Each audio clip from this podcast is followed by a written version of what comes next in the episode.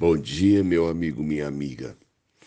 Esse ano foi um ano de boas chuvas. Não sei aí onde você mora, mas aqui choveu abundantemente e extrapolou o tempo natural das chuvas, né? O mês de março é, é, é o final do verão e geralmente é um tempo em que as últimas chuvas caem e depois começa um tempo diferente, um tempo de sequidão. O dia no hemisfério sul vai ficando mais curto, as noites, né, o tempo de escuro vai ficando mais longo e as temperaturas também diminuem. Mas uma das coisas que me chama atenção nesses dias é que com o fim das chuvas, ah, eu preciso voltar a regar minhas, minhas plantas. É, onde eu moro são 4.500 metros quadrados. Tem muita vegetação, muita, muita coisa nativa, muita coisa que eu plantei. E quando chega esse tempo da escassez da água, eu preciso muitas vezes deixar o que eu estou fazendo e jogar água nas minhas plantas, pelo menos naquelas em que a mangueira é, é, a, a, alcança. Né? E eu pensava nelas agora de manhã, porque esse final de semana, o Dia das Mães, com tanta correria, eu acabei negligenciando o cuidado com elas. E eu, ontem à noite, chegando em casa, eu ainda molhei pelo menos os vasos da parede, porque eram os mais pertos, eu não tinha como ligar a bomba e molhar as plantas no escuro. E sabe de uma coisa, meus amados?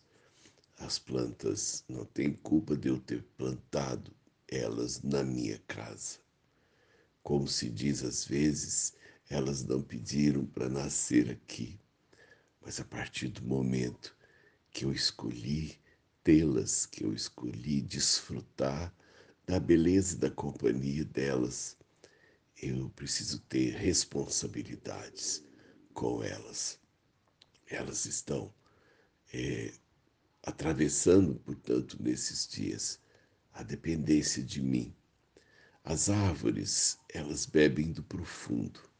Então eu não preciso regar as árvores. Elas conseguiram, né, com o seu sistema radicular, beber do profundo.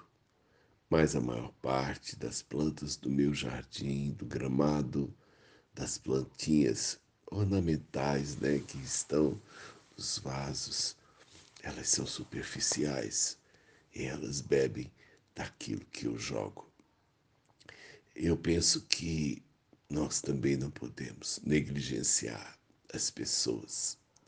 Elas precisam ser olhadas, cuidadas, regadas. Nós não podemos terceirizar afeto e cuidado. Aquele que Deus me confiou, aquela que Deus me confiou, precisa receber de mim diariamente a dose do carinho, a dose do, do cuidado, para que as emoções e as necessidades dela sejam satisfeitas. É, eu conheci um senhor que, tal como eu, atravessou o divórcio e ele foi morar muito longe dos filhos. E ele dizia para mim assim: Toda vez que meu telefone toca e eu vejo o número, eu tenho vontade não de dizer alô, mas dizer quanto. Ele dizia que seus filhos só procuravam por ele quando precisavam de dinheiro.